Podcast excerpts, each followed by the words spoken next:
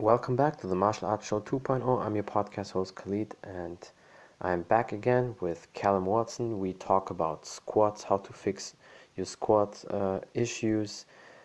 Is a sissy squat good to perform, or should you leave it? And many more things. Stay tuned. Okay, perfect. I think it's working. It's all good. Excellent. Yeah, how are you doing, mate? I hope everything is good. I hope you had some quality time in the rest of the last year? Yeah, good Christmas, some uh, off time. yeah. Yeah, you def- you definitely need that. And I saw it in that time. I don't know what happened, but definitely you deserve it a lot. You grew a lot. Your Instagram, you jumped like over two thousand new followers or so. So it's definitely yeah, you deserve. Had like five thousand followers, and uh, I just said I'm just going to be like consistent and post every single day. Yeah. And I gave myself a goal to get to 10,000 by January. I didn't mm-hmm. say January, but just by January, I wanted to be at 10,000. And I hit that just before Christmas. I got to 10,000. Yeah.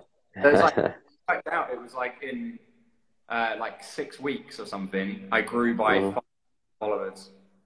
Yeah. Uh, That's awesome it just keeps going up. So I don't know. I'm doing something right, but I don't. No, from, from there from there on, you probably will definitely constantly grow because I remember it was like uh, end of December, a week or so before uh, the year was over. You had eight thousand something, and now and then I just looked two days ago, like, whoa, that's definitely a big jump.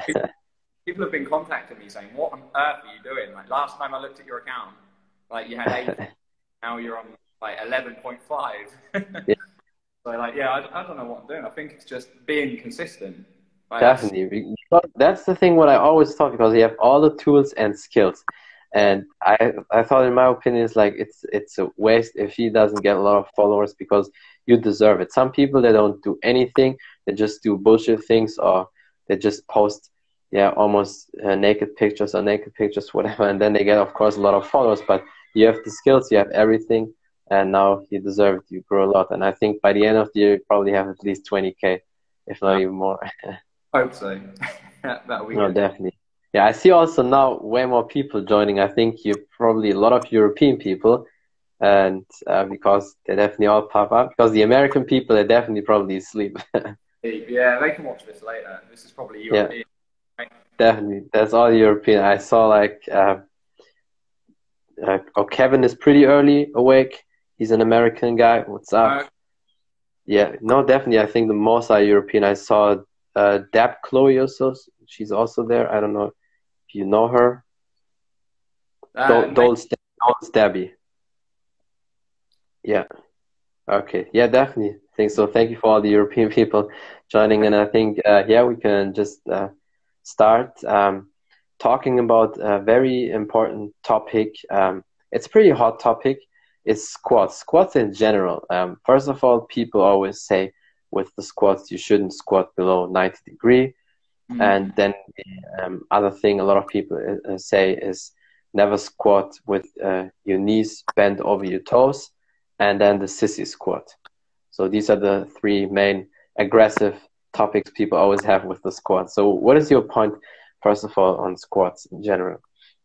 Uh, I try to get everyone to do squats personally, like all clients, I'll assess their hips. I'll mm-hmm. assess the joints, in fact, not just their hips, because it's not just your hips that limit your squats. It's your ankles, yeah. it's your your spine as well. Like so many things. Um, mm-hmm. So I'll the joints, and um, I'll just basically adapt the squats to their current range of motion, their current level of flexibility. I obviously, it's too simple to say squats are bad or you shouldn't yeah. 90 it is so personal it just depends on the, the individual that you're working with because yeah squats are bad for some people some people shouldn't squat below 90 mm-hmm. because they just simply don't possess the amount of range of motion that they need to be able yeah. to do and if they do they're going to like push past their, their current capacity of those joints and then they open themselves up for injury. Mm-hmm. But everybody's joints do have the capability when they're functioning correctly to be able to do a ass to grass squat, like all the way yeah. down. deep squat. Um, it's just that due to modern lifestyle or injuries or whatever that it's personal to that person. Um, some people just don't possess that range of motion, so they can't do squats. So you don't just say squats are bad, I shouldn't squat. You just look mm-hmm. at where they are and their current range of motion. You try to adapt their training, you improve their range of motion, you adapt the squat so that that person can still do the exercise, still get the benefits from it, but they're not pushing themselves into a position that's dangerous. Yeah. Because like, I don't believe that there's like there's very little exercises out there that I can think of that are actually like inherently bad for you. Mm-hmm. They're, they're not bad. They're just bad for individuals. Yeah. Explaining this to you last time when we spoke, uh, a lot yeah. of people, oh, that's dangerous. Like when your knees are traveling past your toes like that, doing sissy squats, that's dangerous. You're gonna like tear your mm-hmm. knee or something. Like it's like yeah. maybe dangerous for you if you don't have the range of motion to do it and you don't practice it. But I didn't just like wake up one day and go, I'm going to do sissy squats. It was like, you know what I mean? It's yeah, it's aggressive. I started like with baby steps, just getting up onto my toes to begin with, and then like just working with the range of motion I had. I didn't push into any pain. I didn't push into, into any like range of motion I didn't have strength mm-hmm. in. All gradual, and that's why it, it's so important. No, definitely. And what's also the, the thing is this with squats, it's always sometimes a matter of time because you're so right with our modern lifestyle. Most people can't really squat. And we don't even talk about squat with weight, just with body weight. We just talk about that first because with weights, it's a whole nother level. When you can squat and then you put a lot of weight on, that's why so many people always injure themselves. And that's why, um, especially the older people, uh, tell younger uh, kids when they start with lifting, oh, when you're 40, when you're 50, you get these injuries because their form is just shit, their technique is just shit. And then, of course, you hurt yourself. And because if you look at little kids, the sitting position is always in a perfect squat. And most of the time when they sit, the knees uh, are past the toes. And sometimes they even also have a bent back. It's not always, people always uh, say you have to sit straight, back has to be straight in a squat. I don't really see you have to do that. Maybe with weights it's different, but if it's your own body weight, you can do that. You can basically feel every joint, every move, and you can be in almost every position. Yeah, exactly. Um, you're right about babies. like they have the perfect squat when you look at them. They, they yeah. squat. I wouldn't it's perfect. They wouldn't be able to put a barbell on their back and start doing squats or anything, but it's very natural to them. They don't mm-hmm. lack any range of motion. They only start to lack flexibility when they go to school and then they're sitting down for like, I don't know, six hours, yeah. sat, sat on a chair, and then they're told yeah. sit upright and like keep your back straight. And then that's one thing in the fitness world. It's like, because we teach to squat and to do deadlifts with a straight back, it's all about like back straight. We now think that the back isn't supposed to bend, and if it does, that's dangerous. Yeah. But again, the spine, just like any other joint, is capable of, of flexion. It's capable of bending. It's capable mm. of extension and lateral flexion and rotation. And it's like if it's capable of all that and you're just always keeping it straight, then what happens when just in everyday life you go into a position and you bend your back? You're going to yeah. get in because you've been trying to keep it straight all the time. You're not going to be strong in all these other varying positions. Like life um, is completely different to a workout. Life just throws you in all sorts of directions, especially, True, yeah. and especially if you play sport like if you Definitely, play football, you're going to be twisting and rotating and bending your back all the time. Fighting, yeah. you you know this, like mixed martial artists, like they're going to be rolling around on the ground with their back bent and yeah, definitely lifting up these huge big. Um, you know the strongmen they lift up those concrete balls. Yeah, yeah. Are their backs sore? no, because they've yeah. been they've been slowly, Definitely. slowly building strength in in this position, and uh, mm-hmm. that's that goes back to what you were saying about um, like being able to do it without weights before you load it up. Obviously, yeah. that makes that makes sense, doesn't it? Because if you if you've been running three miles every single day, obviously likelihood is is that your knees and your body is capable of running three miles. But if you just randomly one day say I'm going to do ten miles, and you haven't done like six, seven, or eight, built up to ten miles, you do ten miles from three miles, you're going to be aching the next day. Chances are your your your feet are going to be sore, your knees are going to be sore, and it's probably going to take you like a week to recover. Mm-hmm. It's just exercise. It all has yeah. to be.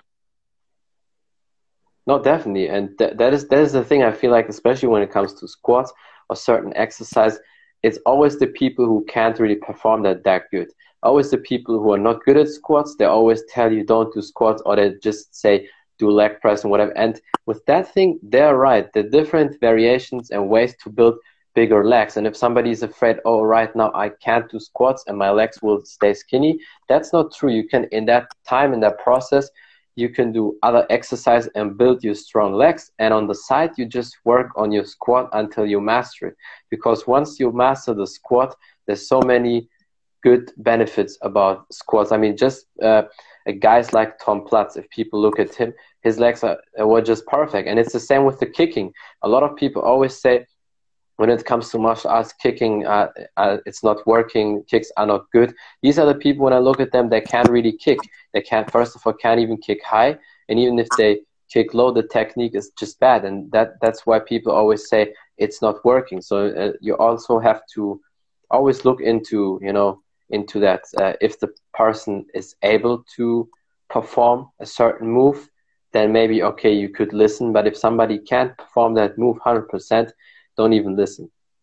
Yeah, exactly, exactly. I think I think lots of people get injured in say the overhead position because um, they have shoulder pain because their range of motion, yeah. and then they they are the type of people that are spread, spreading the wrong message out there, saying, "Oh, I like I had a I literally had a client here the other day, and I did a, he's like this big like bodybuilding guy, did this movement assess, assessment on him and he didn't have shoulder flexion. So literally he, he didn't have the mobility to be able to get into an overhead press position. Mm-hmm. And he shoulder pain. And he was telling me that because he teaches boxing to people, but he also teaches like bodybuilding and stuff. He's a PT. And he was saying he now tells his clients like not to overhead press because he's seen so many people, yeah, like barbell press, I had to tell him like barbell overhead press, strict press isn't bad for you. It's bad for you at the moment, because obviously he doesn't have the range of motion to do it. But for the average person, if they've got healthy shoulders that function like shoulders, it's not bad for them. Because yeah. I think get scared of certain positions because they're in pain or because they've been injured there, and then it's easy to just look for reasons why they shouldn't do it, why it's bad. And then it's easy to find those reasons as well because you go online. Like I remember you showed me that video. Uh, who is it? Uh, Athlean-X. Yeah, Athlean-X. Yeah, exactly. Yeah, like, yeah. yeah. he puts out brilliant stuff. So I'm not bashing him by any means, but like, no, he's great, and that's why I wanted to talk with you specific about that. We all know he's a fantastic coach, and I think if he would be a bad coach, he wouldn't have 11 million subscribers because there can't be 11 million idiots uh, following somebody. So that's for sure. But I think what you say is so right uh, with the sissy squat is then his red flag because he didn't say don't squat um, with your toes over, uh, with your knees over the toes. He, uh, he's, on our page when it comes to that.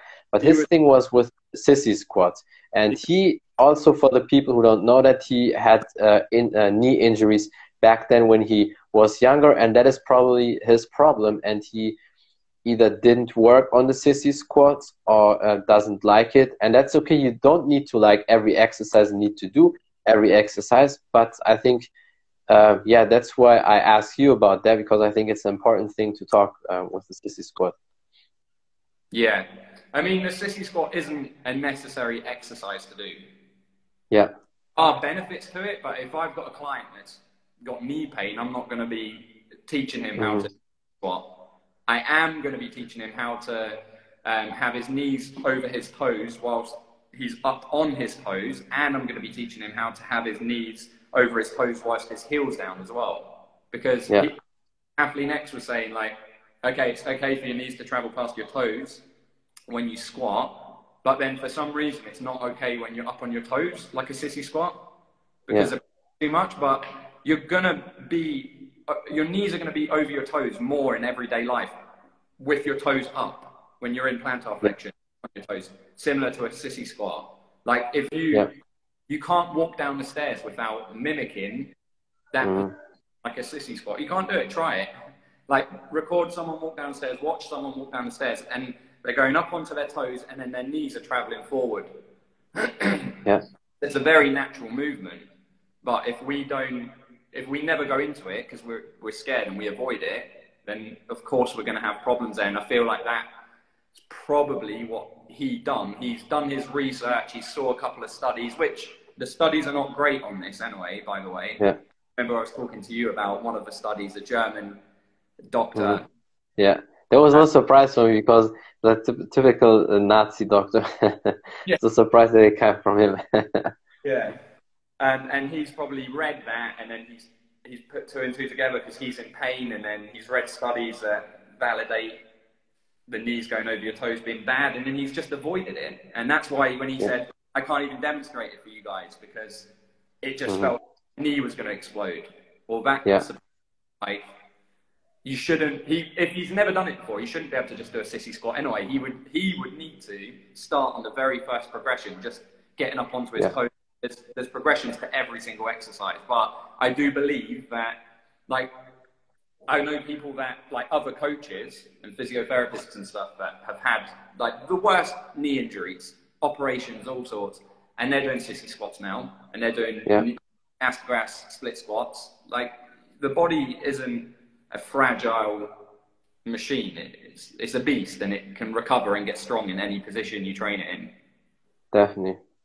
Yeah especially also after you know there's a um, very good fighter, um, one of the best fighter in, in the UFC whoever uh, fought GSP. He had in 2011 ACL surgery, and he was uh, exactly a year off until he fought again. And in that time, he did his training camp, which yeah. is three months always. Then you train before, and then in these six months recovery, physical therapist and everything. And he did all sorts of exercise, you know, squat on these machines.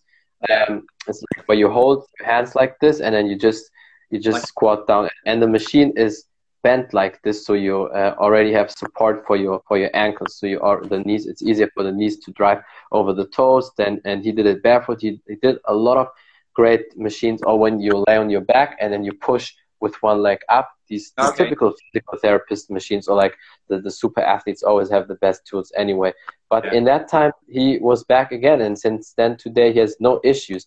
And there was one thing also, and he probably fixed all of these things because he also worked with Kelly Starrett then, when he always did his backflips after his victories.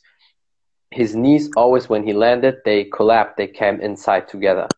Okay. And his coach was noticing it the whole time. So normally yeah. when you land in a squat or when you jump and when you land, your knees should be like this. But his both knees always came Amen. inside like okay. And so that's when you fix all these problems. You can do everything. And an ACL surgery is normally an aggressive surgery that can definitely end maybe your career, but he still came back. So that just proves exactly what you say.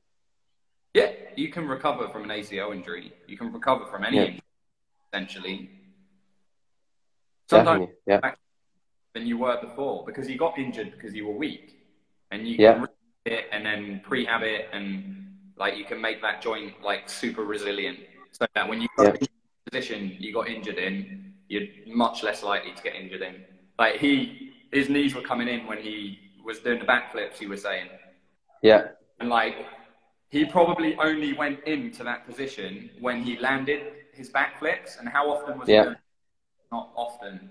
So he's jumping. Yeah, definitely. I mean, I don't know. I mean, now he does, and you can see it even on his Instagram. And in the summer, he did so. He he uh, uses the big medicine balls, probably like the 20 kilos, like 42 pounds medicine balls. So he goes in the squat, throws them very high in the air, and then does a backflip or just does back and front flips. And now, if you look at him, and he's by the way 39 And when you look at him now, like the back flips are par- back and front flips are perfect. He lands in a perfect straight squat. Back then, when he did when he finished his uh, fights and when he when he uh, won, he was always landing in the landing the knees inside, and that probably, as you said, was maybe then a weakness he had in his body. I don't know how many times he practiced the back flips or front flips, but that could be an indicator. But the other thing, much likely, is probably there was something wrong with with yeah. his body with his knees. Yeah, exactly. There's there would have been uh, there would have been limitations in yeah in his flexibility in his joint range of motion somewhere. If someone had done a test on him like years ago, they probably would have picked up on this. And, yeah, uh, definitely. And that's the thing. Also, it was in 2011. So, and in that time, I think it was just when the mobility things, joint assessment, and people when they really started. I mean, probably it was some guy was smart and knew that 20, 30 years ago. Also, we just didn't know. But I think like that, what you doing is not too uh, old. So it's not more than 10, 15 years ago when people really started looking into these things. I mean, people always knew about uh, some good physical therapists and exercise and stretching mobility, but not to that extent like it is now. And that's why knowledge is always key because probably if somebody had ACL injuries like in the 70s or 80s, their careers were almost done. And especially if you have it twice or three times. Now, if you have that, you can fix all these issues. Because I'm a strong believer of if you fix your body, if you fix your foundation, um, you have a good career even if you get injured. Because with contact sports you get injured it can happen. It's not your fault. It's not like because you didn't do joint assessment. But, but i think like when you do what you do the whole time, uh, you can definitely recover from a lot of things and can have a great career. Yeah, exactly. Uh, we always say that uh, we're not training to completely uh, re- to completely get rid of the risk of injury because it's inevitable. Yeah. You're always going to get injured because certain definitely. Sports, you, you know, sports are not natural and they're going to throw us in positions that yeah. we're prepared for. But by having healthy joints and by building strength in, in certain positions, you can just become more resilient and you can mitigate the risk of injury. So maybe if something does happen and you go over on your ankle, instead of it being like a really bad tear, it might just be like a mild, a mild mm-hmm. tear that you can recover from quite quickly. So you can, yeah, yeah, yeah strengthen certain positions so that you're you're more resilient in them, much less likely to get injured. Mm-hmm. Like, uh, like fighters, like jiu-jitsu and stuff, they'll train a lot of internal rotation in their shoulders. Yeah. Because they can get locked in internal rotation, mm-hmm. you know, all the holds and stuff. Yeah, yeah. So, yeah, just knowing what, knowing the needs of your sport and then training specifically for those needs. Yeah, definitely. And one thing is also, um, that's with the human body because that's also why the human body is so fascinating. A lot of problems or things we have, especially now in our world and uh, with the modern technology and everything, is always habits. Stuff to you happens always because of habits. One example is also the eyes. Is um, we are always used to having the screen like this or very close or like this, but um, and that's why our eyes usually are perfect in that distance. We can see everything on the screen, everything when we read a book, when the phone is that close or so. But a lot of people have issues when they sit like 20 feet, 10 meters or so far away and watch a movie. They need glasses. And my uh, theory was always like that. And I asked the doctor, and he, he uh, said, yeah, that's true. Uh, when people would learn or do computer work from very far away and read like this, the eyes are trained in that position. That's a habit for the body, for the eyes. Then people have probably way better eyes and can see from far away because they're used to it. It's all about the habits. And you could learn or do stuff like that because a lot of people have these little mouses. You can uh, have them in your pocket and just click on the screen and do stuff. So it's always about habits. And if you uh, have the habit, like you said in the beginning, with the back straight all the time, yeah. then in, you, you are perfect in that position. But as soon as you do this, as soon as you rotate, you get problems because that's not your habit. You're not used to that. So habits are very important. Yeah, the, the body literally adapts. That's what it does. That's how we evolve. It adapts to everything we do. You put pressure on it and it adapts. and uh, yeah, this is how we're able to build muscle. You start increasing the weights, and the muscles adapt by getting stronger, and they're able to pull those weights. But the same is with our eyes, because our eyes are no different. It's part of our body. It's a muscle as well. Like you were Yeah. saying, I'm always looking at a screen, and it's like a couple of centimeters in front of me. My eyes are going to get really good, obviously, at focusing at that screen, mm-hmm. but they're capable of looking well into the distance. But I never practice it because most of what we do now like- exactly. humans is like we never see if you live in a city you never see more than like 20 feet away really Yeah.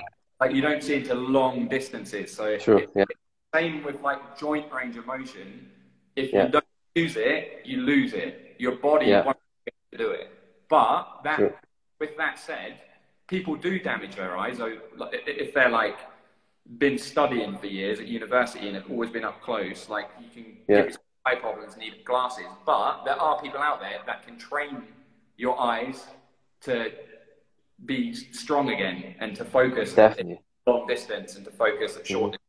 Like the eyes can be trained, from what I understand, the same way it's true. Yeah. most things are reversible to a certain degree. It doesn't have to be getting worse.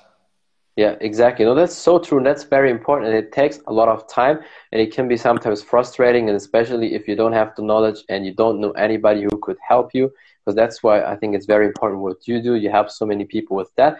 And the same goes for sleep. The same goes for nutrition. So many people have all these problems and lack of nutrients and vitamins and, and minerals because they eat too much sugar or all the, chemicals and, and toxic uh, things in the body. But if you reverse that, if you cut that out, after a few weeks, months, and uh, after a year or two, a lot of people they changed completely everything. They have better skin, the hair is growing back, and all that. That just shows the body has every capability. We always talk, of course, about somebody who is born healthy and has no uh, issues and genetic defects. The other people, these are specific things doctors can talk more about. But if you're totally healthy, healthy born, everything is normal, that just shows, in my opinion, your body is capable of doing everything, but we can't do everything if we don't practice it and we lose it. It's even the same with a very simple exercise. If you always do bench press all the time, you're really good at that. But if you don't do bench press and you just like to do squats more, but you never do bench press, and then you will always be weak at that because you don't train. And with the eyes, it's the same. There's, uh, there's a good Russian doctor. He said you need to do eye training, and then people can get, get rid of glasses. And sometimes, especially with kids, with kids, they do them a big disservice. Uh, he said because kids sometimes they grow faster than the than the vision and the eyesight goes with with them, and then sometimes they have when they're teenagers for a certain period of time uh, vision problems. But th- that is okay. They they shouldn't wear glasses. It's just with the time it recovers. But they should do eye training because what the eye is doing is basically this contracting all the time. So, but we look always straight like this. We never look to the side. We never roll them. We never do these motions. And as soon as we start doing that eye training, it helps. And that just shows for me, and that's why I'm so passionate about the health thing in, in all aspect. You can basically uh, recuperate from everything. You can repair everything, and our body is perfect normally. Yeah, yeah. You just have to put your body in the right environment and do the right things. Yeah. Heal. So true. And Definitely. the key is as well is like realizing what is not good for you, what is not serving you, and Yeah. trying to get rid of it as well. Certain movements or certain habits that you're doing, like you were saying. Yeah. Um, I won't look into the distance now. eyes. we when we're looking at the screen up close, it's like your eyes strain, don't they? Definitely. That's why so many people get like migraines and stuff when they're working. True. And then sometimes you feel that like that burning in your eye. It's like almost that that screen, that light from the screen wants to like burn inside of your eye, and sometimes it gets like red, or so you you after certain hours of watching, you get red eyes inside. It's because of that, and that's, that's definitely not the best way. Yeah. That's So, sure. it- but when you look into the distance, your eyes relax. This is what they say. Exactly. Your eyes relax, and uh, Yeah. like looking into the distance then is a little bit like uh, for your eyes. Yeah. That's why always the doctors say, uh, good eye doctors who don't want to just gain some money out of people, they say, go in the nature, hike, uh, walking, because that's healing. And even though I have good eyes, but I always feel like, and it's even with people who have perfect vision, when you walk outside, it's like healing. You can even see better, although even if you can see perfect, but you, it seems like you can even see better. And I can always see that on people who live a lot close to the nature, like uh, uh, in the mountains or close to the sea, because they are used to, they have to see from far, far away. Because if, yeah. like, from back then, if an animal comes or if you know some something comes up, they used to seeing from very, very far away. And nature is always healing. That's why usually the the people who live close to the nature, they're always the most healthy people because they have everything what the body needs. There's no yeah. issue. Completely. And we're so far removed from it now, aren't we? And this is why yes. we have problem our ancestors yeah. deal with. Like our ancestors didn't have to deal with like dodgy eyes because they're constantly mm-hmm. at a screen. Yeah. It's modern problem. Like maybe when they were writing things down and stuff, but they would they just yeah.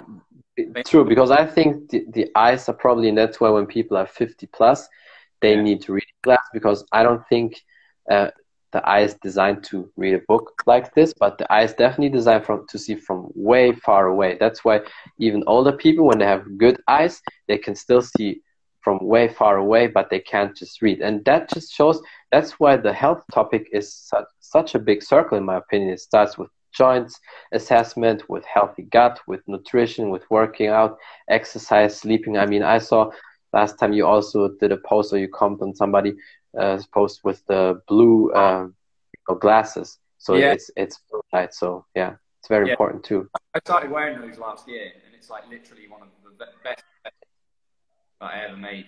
Yeah. Um, like obviously the being on a screen, being so close up to a screen, like. Mm-hmm is bad for your eyes anyway. But then you also have the blue light coming off your screen. Yeah. Um, which during the day isn't too bad because it, we get it naturally just going outside, we get blue light. Yeah, yeah. When the sun's gone down and our body should naturally be not seeing blue light, but it is because we're on screens, that yeah. messes up and that can cause like so many problems. Um, so mm-hmm. By putting the blue glasses on, like I've noticed that I just get sleepy in the evening now. Yeah. Uh, usually the screen will keep you awake because yeah, yeah. you up. But um, yeah, no, these really help. Definitely worth it, I think, for sure. Yeah. So you you put them like at like three two uh, two or three hours before you want to sleep. Anyway, you just put them on, and then you feel like okay, you're getting more tired and relaxed. Yeah, I just put them on when the sun goes down, so that I'm not mm-hmm. unnaturally seeing blue light because yeah if you put them on when the sun goes down, you're getting into the natural rhythm of the the sunrise. Yeah, yeah. Uh, no, definitely because I think the way how it is with the nature, and I know we in Europe we're a little bit uh, fucked up with with the time because uh, it, here it's now pretty early dark, like 5, 5 p.m. or so, and that's a little bit too early. Yeah, it's dark here at half three. Whoa. that that's aggressive yeah. Like 4.30 it starts to get dark and 5 p.m is like completely dark. And that's probably too early. Um, but i think the natural rhythm of most people that's why these these farmers and people like that they wake up very early. They wake up like 4 or 5 in the morning 6 in the morning maximum but they also sleep like at 9 p.m 10 p.m lately probably like 8 p.m or so. And that's i think when you go back to nature with everything is always the best because back then we had everything. It's the same with the joints and the mobility, and that's why I think it's so important what you do, and there need to be way more people who help people with that. Yeah, definitely. It's very important. Yeah. I'm just reading that comment. Do you think? Yeah. Uh, I think def. I think I don't know. I, I not to that extent. Like uh, we would know uh, today with what people doing. But he definitely was unique when it comes to his training. He was even running backwards because running backwards is puts more resistance and it's harder for you, so that gives uh, you more cardio. He did a lot of unique stuff. Uh, I think he probably did the normal mobility training, like a little bit stretching, hip flexors here and there, but not too much to that crazy extent. Yeah. I think like when you look at certain people, like certain athletes, that all the best one thing that we were talking about this last time, one thing that they all have in common is they're all good movers. Mm-hmm. even outside of their sport, like we were talking about Cristiano Ronaldo, for instance, like obviously he's one of the best footballers in the world. Yeah. But if you watch the way he moves, not just on the pitch, well, on the pitch it's amazing.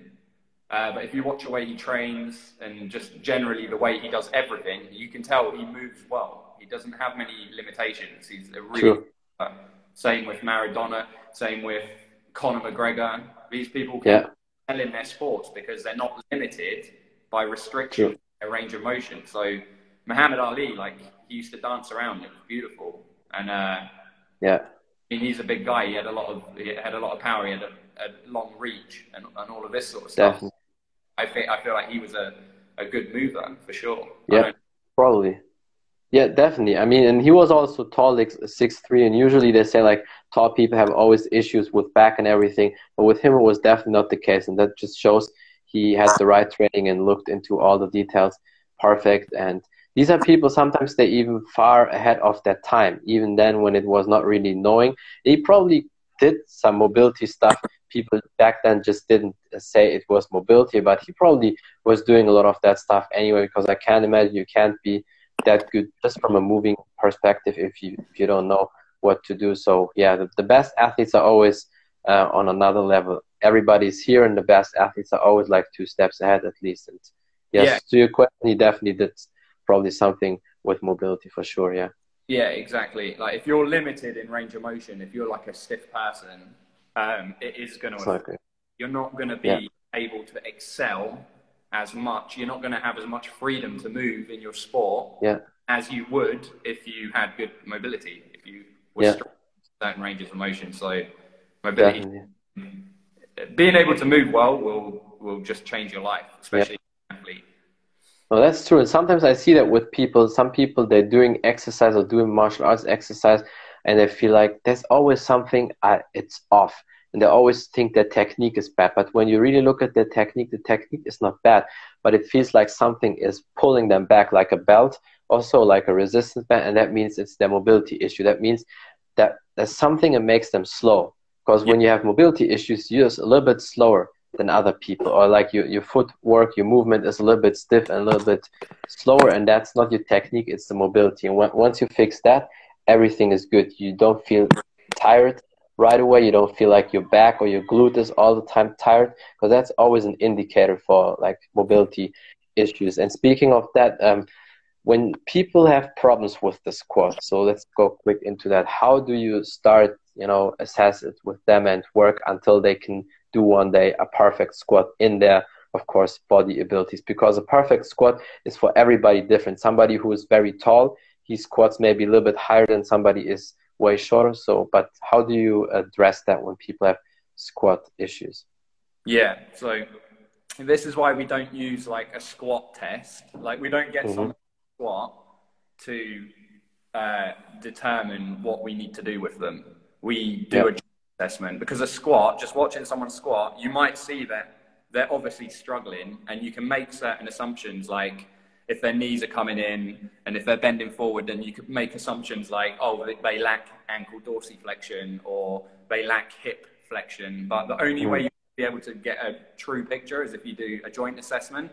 So we'll do a full joint assessment of every joint to see what the range of motion is, and then that will show you what's missing. So it might be uh, hip internal rotation, might just be so limited on say the left leg, but it's really good on the right leg. Yeah. And if you lack hip internal rotation, you're not gonna. We know just because of the way you squat and the way the joints are supposed to move, we know that you're not going to be able to squat properly. There's going to be a compensation. So then we can Mhm. say, okay, your hip internal rotation is screwing up your squats. Let's work on that. And in the meantime, let's just adjust your squats so that it fits your current range of motion. Maybe we'll do like box squats, seated squats, or we'll do like goblet squats, or, or Yeah. we'll find a variation that works for you. We might even do um, Astagrass uh, split squats, single leg squats, um, Yeah. whilst also trying to fix the limitation that they have in their range of motion. Um, and then eventually, not by practicing squats, just by working on their mobility, it will naturally feel more comfortable to them to be able to mm-hmm. squat when, like we were saying, if you have the range of motion, you're going to be able to have a lot more freedom, and that freedom is going to allow you to squat. So rather than just like thinking like I need to fix my squats, think about why, what's missing in my range of motion, mm-hmm. work on that, and then your squats will get better as a byproduct of that. Yeah, well, that's very important. Always see the thing on, um, in a bigger picture and work on every aspect, and that's why I think what you uh, doing is brilliant. You help a lot of people. I'm really happy for you that you uh, start to grow now all the time. And as I said in the beginning, I'm pretty sure by the end of the year, you probably have at least 20k uh, people following you, if not more. So be yeah, ready for to be super. Be ready to be superstar in the next years. I hope you still, you still remember me then. I'll try and catch up with Hallie. yeah, you you probably can can get it for sure. I don't know. It, it feels like ladies always have an advantage, even if you have the same skill level, because the just the ladies look just good, and yeah, it always gives them a little extra. yeah. that that's always that case. But yeah, I'm really happy for you. You do a fantastic job. And yes, anything else maybe you want to say to that squat thing or sissy squat or whatever? Uh, oh, what I will mention is that at the moment, if you go over to my stories, mm-hmm. um, you'll see that we're doing a January mobility challenge where we're sending yeah. um, information on each joint. So, like this week, it's the um, hips. Next week, I think it's going to be the shoulders. We're sending an information pack on how they're supposed to function. Mm-hmm. Um, and with that, we also give like an example of a workout that you can do for your hip mobility. So we're just trying to teach people um, how the hips should function and then give them examples of workouts that they can do. So just like it's like educational, it's free. All you have to do is go over to my stories or Hallie's stories on our account, swipe up, put in your email address, and you'll mm-hmm. literally mm. receive your first email today. Yeah. No, I definitely I did it. I also joined. It's fantastic. How uh, long uh, can they still join? So is yeah. there a limitation? Like whenever you want. So um, it's a whole January, right? Only for January, exactly. Mm-hmm. Um, we'll stop the email sequence at the end of January. So I, I think if you miss uh, if you miss this week's, then you'll just get next week's, which will be shoulders. So mm-hmm. just try to sign up this week, and you'll get hips, and you get shoulders, um, ankles, and every other joint that we're going to do. Yeah. No, that's perfect. Definitely everybody check it out. Can just highly recommend that. It's some great stuff. Also check the YouTube channel out for sure there will be a lot of good things there. And um, yeah, thank you for your time. I really appreciate that. It's, it's good catching up with you. And I'm sure we do anyway a lot of uh, podcasts again. I feel like we did now the th- third or fourth podcast. So you definitely up like on my top people. I had one person I did I think four or five podcasts with him, but other than that, you're definitely on the top rankings with the people. podcast. We've done three now, haven't we? Three. Yeah. Yeah. Mm-hmm. Yeah. Nice. It's, it's definitely, but I think you and Hal, you probably will break the record with the most attempts. but it's perfect for me. I like it. And yeah, then everybody have a great day. I see a lot of European people probably watching. Thank you for that. And until next time, bye everybody. Yeah, thanks guys. That's it from the Martial Arts Show 2.0. I'm your podcast host Khalid, and my guest today was Calum Watson, and we talked about squats, how to fix squat uh, issues, how to squat deeper.